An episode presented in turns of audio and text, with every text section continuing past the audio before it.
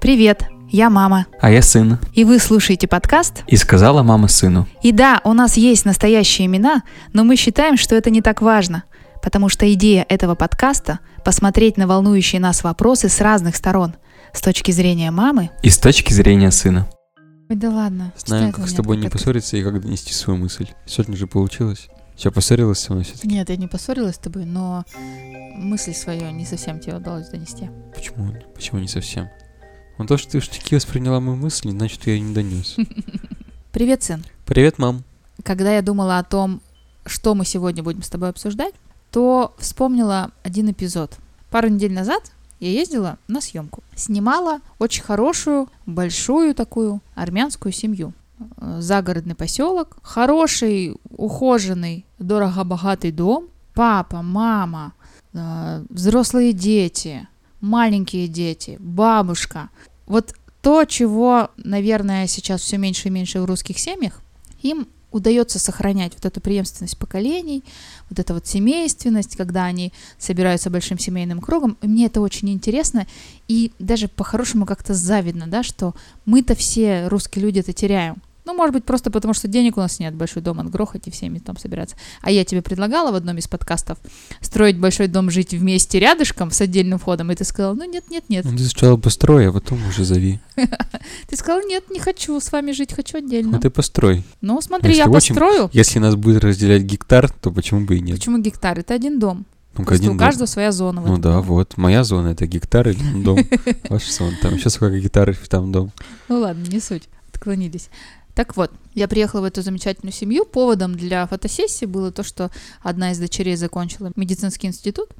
И вот они собирались всей семьей большой, родственниками отметить сие прекрасное событие. И перед тем, как собрались все гости, мне для съемки была предоставлена семья, папа, мама, бабушка, дети. И обычно мужчины не очень любят фотографироваться. В 99% случаев женщины их принуждают к тому, чтобы те поучаствовали в фотосессии.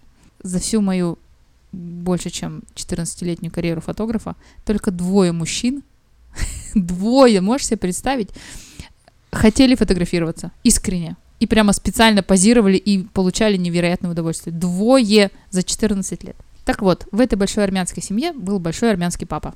И я, конечно же, чтобы там наладить контакт и как-то его поддержать, а у него лицо радостью было перекошено, как у всех остальных мужчин, которые фотографироваться не хотели, разговаривала с ними, поддерживала его, говорила, такой молодец, что вы а, фотографируетесь, что вы нашли в себе время и силы, да, и желание, и вот вы не сопротивляетесь, вы такой молодец, что вы вот сейчас фотографируетесь со своей семьей. И он мне задает вопрос, а зачем вот это все? Я говорю, ну как зачем? Вдохновленно начинаю объяснять. Это же так здорово, это же такая память для ваших детей. И он мне говорит, если отец ничего не оставил своим детям, то зачем вообще такая память? А если отец своим детям что-то оставил, ну вот, например, как я, да, дом, бизнес, там, еще что-то он им оставил, не знаю, то как бы и фотографии не так уж и важны. Я улыбнулась, тему закрыли.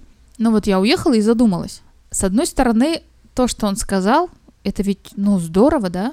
Ты, мужчина, глава семейства, живешь для того, чтобы своим детям что-то оставить и передать. Но это у них. А у нас? Как у нас, у, у русских-то сейчас, блин? Считаешь ли ты, что родитель должен что-то оставить своим детям? Или ты считаешь, что родитель своим детям ничего не должен?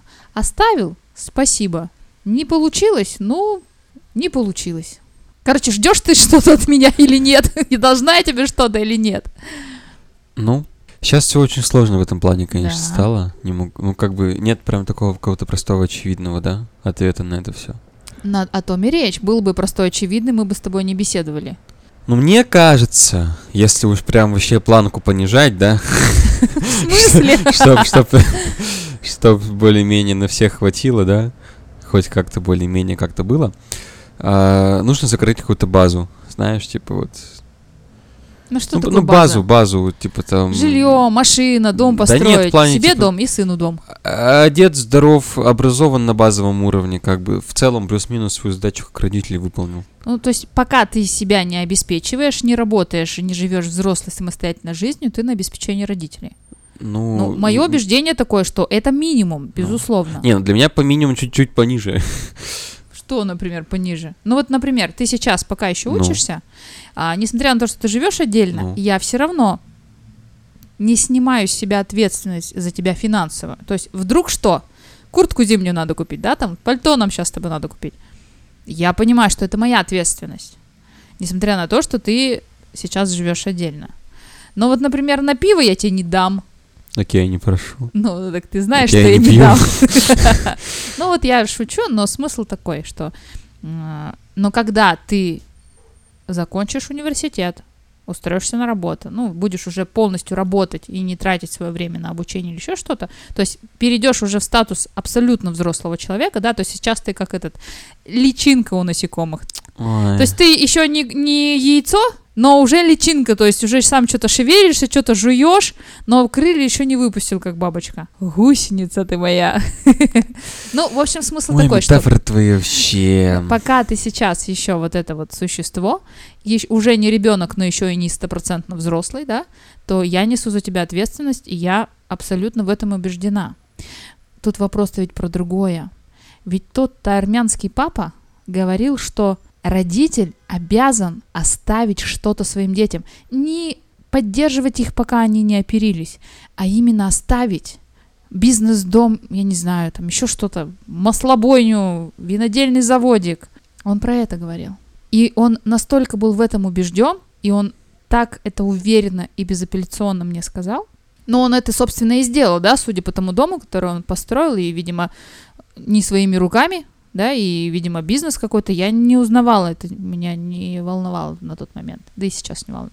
А, он убежден, что то, что он делает, и есть смысл его жизни, оставить своим детям что-то. А ты сейчас говоришь про базовые потребности, то есть мы с тобой сходимся... Ну, ну, это мы по минимуму пошли. Ну, типа, ну, ми- минимально, минимально. Чтобы называть себя хоть как-то, хоть каким-то более-менее родителем ребенка конкретного, нужно вот закрыть базу.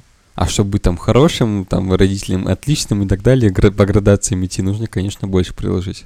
То есть я не хороший родитель, по градации, если по твоей идти. Ну, ты гусеница, короче, да. В смысле? это Уже, гусеница? уже, уже не яйцо, но еще не бабочка. По То есть уже не отвратно, не оторва родитель, но еще и не хороший родитель. Да нет, говорю, нет, ну не отличный, типа, мне никто мне яхту не оставил, конечно. Ну как бы я Мне и... тоже никто не оставил. Ну вот.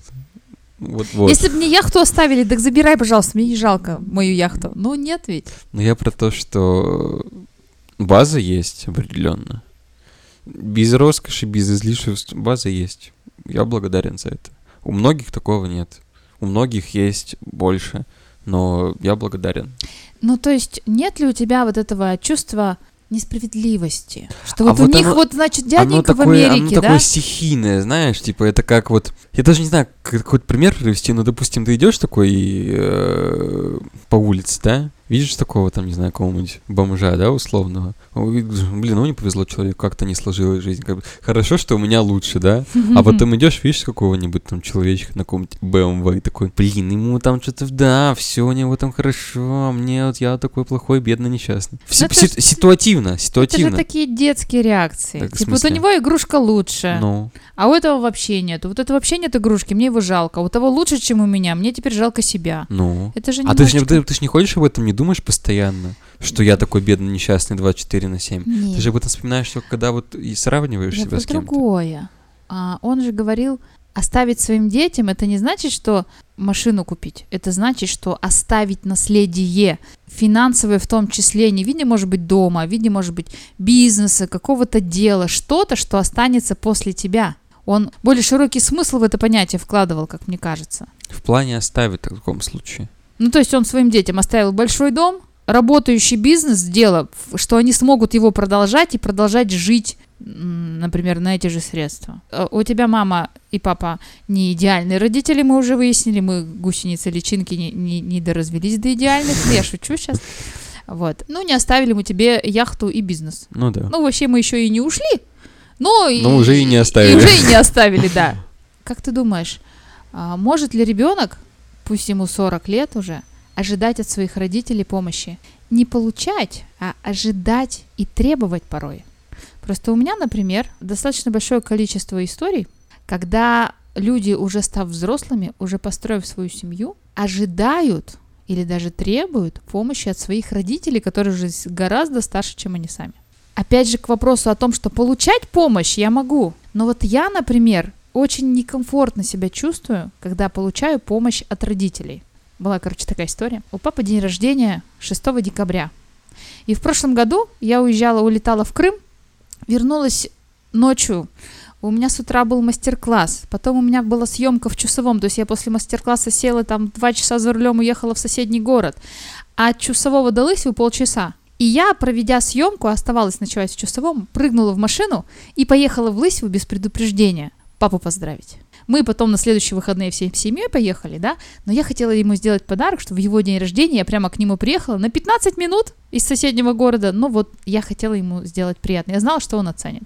Он, конечно же, оценил, очень порадовался, растрогался весь, а он с друзьями а, был как раз на даче, и ты бы видел папу, он прямо гоголем ходил, вот смотри, а моя дочка, а вот она из другого города, и приехала ко мне меня поздравить, то есть он был безумно счастлив и горд. И мне было приятно доставить ему это удовольствие, да, что он погордился мной перед своими друзьями.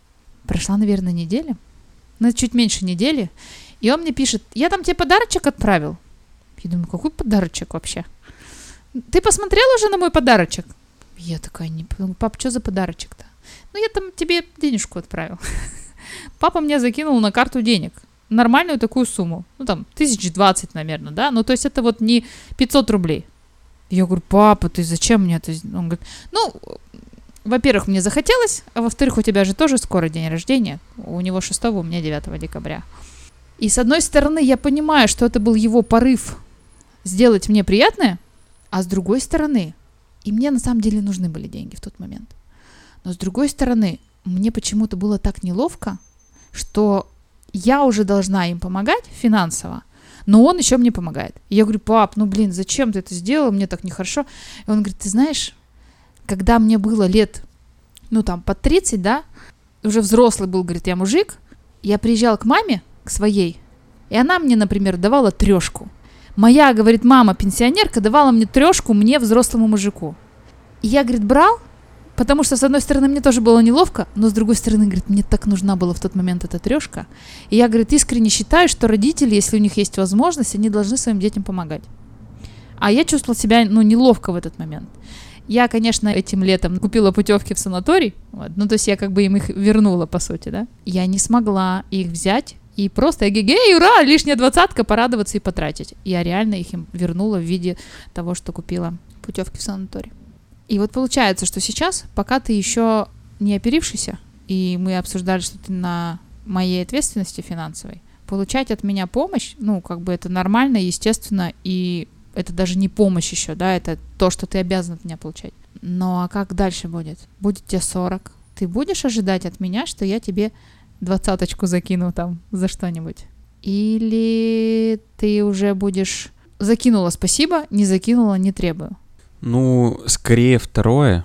Не закинула, не требую, закинула спасибо, но опять же будет мне неприятно, ты знаешь, что я это тоже не очень приятно. Ну, тут не то чтобы неприятно. Не, не плане неловко. неприятно. Да, вот неловко как-то не хочется. Потому что я это чувствую, что я уже должна родителям в этом ну, возрасте да, помогать, да. что я уже должна их э, покупать им путевки в санаторий, да, не на те деньги, которые папа мне полгода назад скинул. Ну вот я про то, что я не жду от тебя помощи на постоянном но при этом, если ты, допустим, мне скинешь денежку, и она прям будет необходима, Конечно, я ее не швырну тебе обратно с криком «Я взрослый мужчина, не надо мне это все!» Нет, я, ну я скажу спасибо, оставлю себе, потом тебе тоже как-то помогу и так далее. Единственное, что я вот буду ожидать, наверное, всегда, хорошо это или плохо, не знаю, что если прям вообще накроет вообще жесть какая-то, что ты меня с порога не прогонишь. Единственное, что я ожидаю. Я тебя не прогоню ну с порога. Вот. Я тебе всегда про это говорю. В жизни всякое может случиться. Мой дом, твой дом. Всегда должен чувствовать, что у тебя есть гавань. В сложной ситуации ты знаешь, что ты можешь сюда прийти, и я тебя не прогоню и помогу, чем смогу. У меня, конечно, не сложилось вот этой штуки, что я должна своим детям что-то такое оставить, чтобы даже фотографии им были не нужны, чтобы они и так помнили, вот эта бабушка нам замок отгрохала, например, да, или вот этот вот завод нам оставила, и вот бабушка, и там внуки четвертого поколения, и портрет мой в полный рост висит в этом замке. Наверное, это не моя история. Но мне было удивительно и немножечко грустно и приятно услышать, что есть еще люди, которые совершенно искренне, без пафоса, да, искренне считают, что они детям своим должны оставить наследие. И мне жалко, что мы, русские, у нас все-таки не так вот эта вот история с преемственностью поколений, семейственностью, мы все это по, по, потеряли уже со временем. И мне очень жалко, что вот мы правда это потеряли.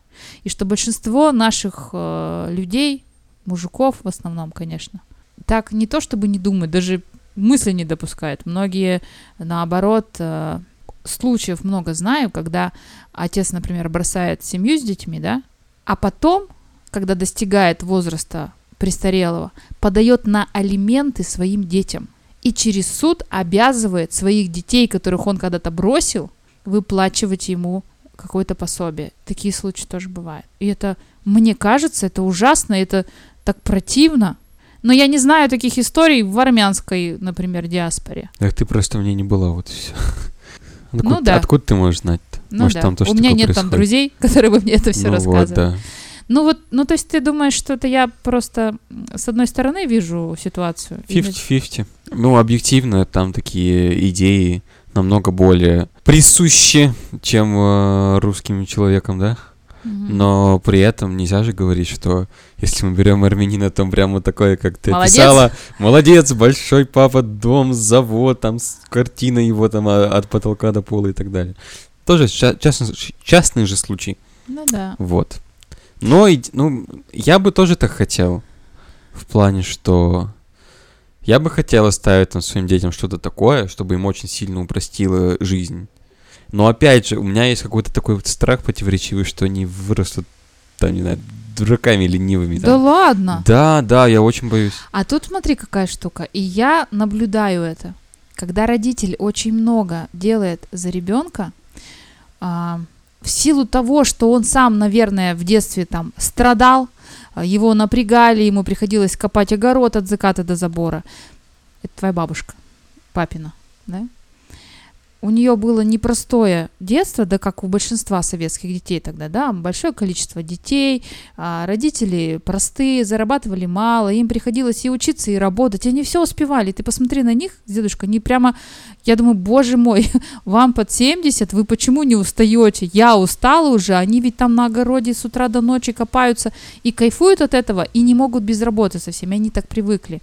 И из-за того, что в детстве они были перегружены работой, им хотелось своим детям дать более легкую жизнь. И я помню, когда я вышла замуж за твоего папу, а, приезжала в гости, ну, тоже была уставшая, например, да, то есть мы что-то делали, ты маленький, и она мне говорила, ляг, полежи, отдохни днем, понимаешь?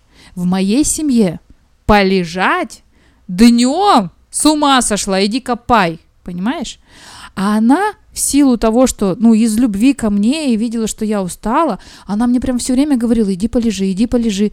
И у меня по первости был такой диссонанс, как можно вообще днем лежать, работать же надо днем. И она вот эту свою любовь и желание, чтобы ее-то детям было полегче, чем ей, транслировала на поколение следующее. И вот в таких случаях следующее поколение как раз вырастает очень таким, знаешь, требовательным к каким-то плюшкам. То есть оно уже не ожидает помощи, а требует эту помощь просто. Вы мне должны, обязаны или еще что-то. И вот тут ты говоришь, что ты боишься, что твое потомство вырастет каким-то таким, не очень раздолбайским, халявным и так далее. А нужно быть в меру строгим и справедливым.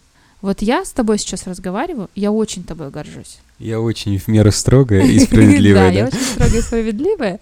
Мне нравится то, что получилось. А, хоть у нас с тобой бывают разногласия, но я очень тобой горжусь. И помнишь, Ты мне в каком-то подкасте сказал, что книгу напишешь потом, как детей воспитывать. Нет, не напишу.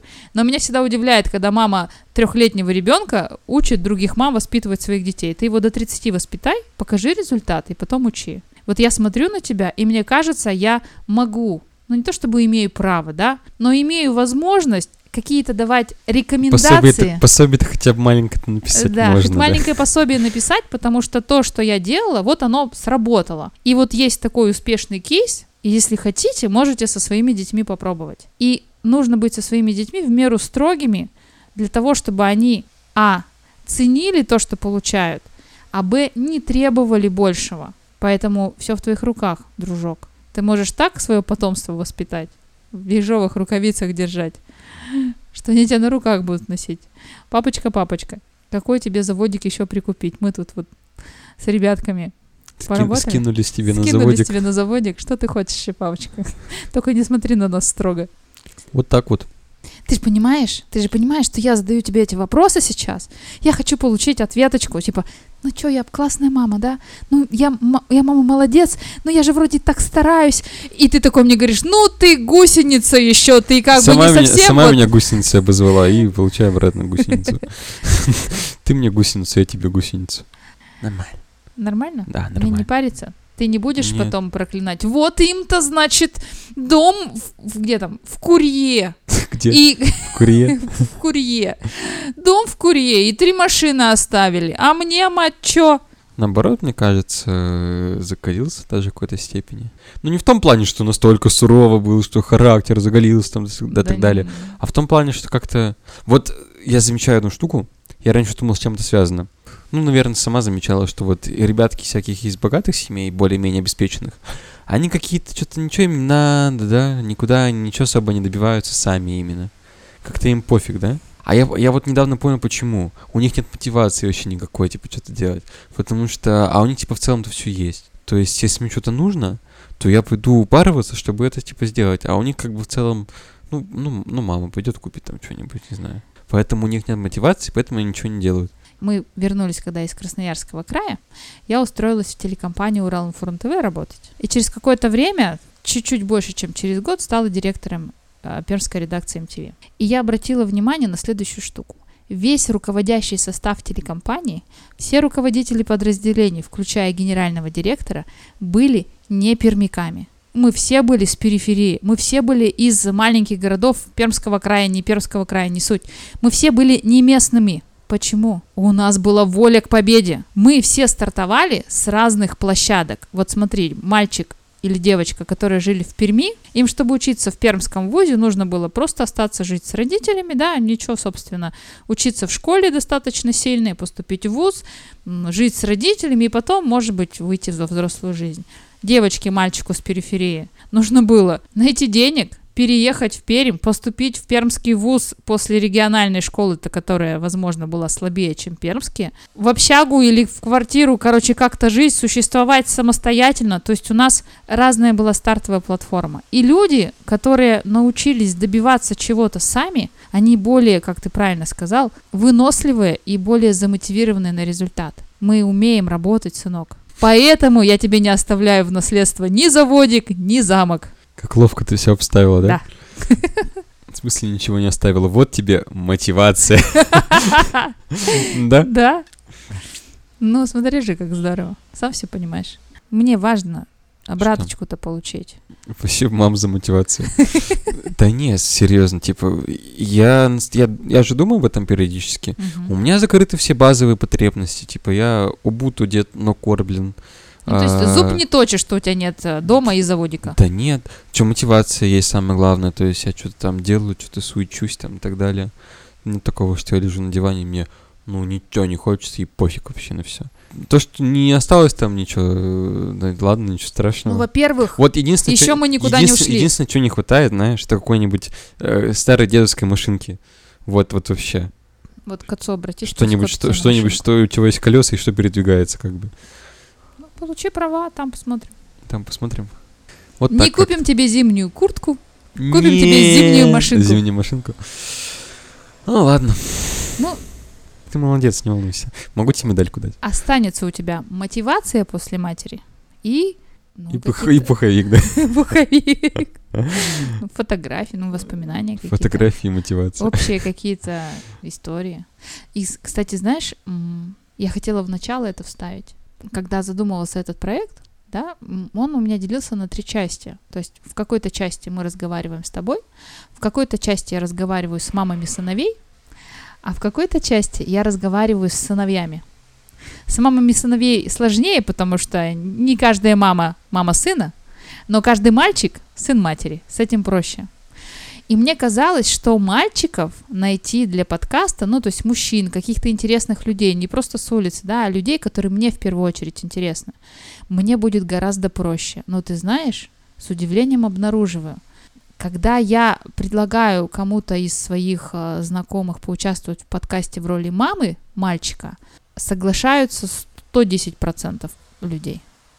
Но когда я разговариваю с мужчинами о том, что у меня такая тема, да, я бы хотела поговорить про твои отношения с матерью, и здесь ведь не обязательно про как тебя мама обидела, или какую она тебе травму нанесла. Здесь ведь и про другое, что мама стала человеком, который принял участие в становлении твоей личности. Мама когда-то что-то сделала такое, что ты помнишь до сих пор, и это греет твою душу. И ты знаешь, больше половины респондентов, которым было предложено поучаствовать в подкасте, сказали, я бы не хотел рассказывать о своих взаимоотношениях с мамой. Тем больная. Ты прикинь, когда мы разговариваем с мамами, все вот эти мамы, с которыми я сейчас пишу, и вот у нас уже появляться будут сейчас эпизоды, где в гостях будут у меня мамы мальчиков. Все мамы очень трепетно относятся к своим мальчикам. Каждая по-разному. Одна сомневающаяся, другая там шебутная, третья мега саморазвитая, да, четвертая пофигистка, разные мамы, но все любят своих детей. И при этом огромное количество, ну как огромное, не такой уж большая выборка у меня, но удивительно, что много классных мужиков, которые что-то добились в этой жизни, не хотят обсуждать свои отношения. А ты не думаешь, что они что-то добились в этой жизни? Потому что у них вот эти все, типа, мотивации у них было больше намного, чем у других мужиков. Возможно. Возможно. Мне кажется, с этим связано больше. Слушай, у тебя хорошая мотивация. Я У выдохну. меня так-то довольно средненькая еще мотивация. Средненькая? Да. Я говорю, у меня вот идеальный баланс между мотивацией и пуховиком. А вот есть ребята, у которых пуховика не было, у них одна мотивация и воля к победе. Так что очень вероятно, что ну, как раз вот ты же, ты же делала выборку из интересных прям людей, Да. которые тебе вот интересны, которые, Да. по-твоему, кажутся сильными какими-то, да, мощными, интересными, какими-то пр- прорывными. Вот, и скорее всего, скорее всего, они как раз это все делают, потому что они там тоже из какой-нибудь куеды, лысьвы и рвутся к воле к победе, и мотивация у них есть. И вот прикинь тогда, что получается. С одной стороны, мы начали с тобой разговор о том, что нормальный мужик должен своим детям что-то оставить, чтобы даже фотографии были не нужны, потому что после этого отца осталось вот это, да? А если он ничего своим детям не оставил, то и фотки недостоин в воспоминаниях э, своих потомков. И в то же время мы говорим, что когда тебе родитель все оставил, все тебе дал, у тебя нет М мотивации воли к победе. И большинство классных людей, которые что-то в этой жизни сделали, не хотят обсуждать свои, свои взаимоотношения с родителями. Потому что, скорее всего, что-то не получили и компенсировали это мотивацией. Вот такая интересная штука получается. Согласен? Ну, типа. Ну, типа. Жить-то как дальше? Мне-то матери, как дальше жить-то? Как мне дальше с тобой взаимодействовать? Мне кажется, вот нужно держать баланс между всем необходимым и мотивацией. Пуховик и И мотивация. мотивацией. Вот все, больше ничего не надо. Я все время думаю, достаточно ли я. Ну, ты помнишь, да? Мать года, приз, все никак не получу. И где-то ищет Ка- награды каждый, героя. каждый год не тому достается, да? Не знаю, главное, кому достается. Где-то награда ходит, ищет героя. Меня ищет награда. Я все время думаю, достаточно ли я хороша для тебя? Достаточно ли я хорошего человека воспитала? Мужчину? Ну, потому что мы, помнишь, тоже говорили с тобой, что маменькин сынок, это как-то стрёмненько звучит. Я всегда позиционировала, что я мама, а ты сын, ты мужчина. Но в то же время не вот там босой на морозе, и определенная доля любви, ласки тебе досталась и мотивации, но я все время сомневаюсь, правильно ли я делаю. Ты еще гусеница, личинка, да, то есть еще не оперившийся. Сама ты гусеница, Да ладно.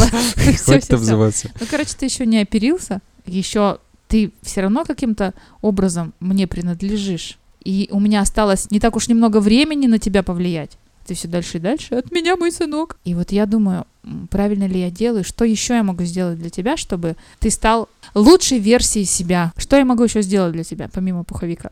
Ну, по-моему, мне кажется, все. Мне кажется, иногда лучшее, что ты можешь сделать, это ничего не сделать. Просто уйти в туман. Не мешать.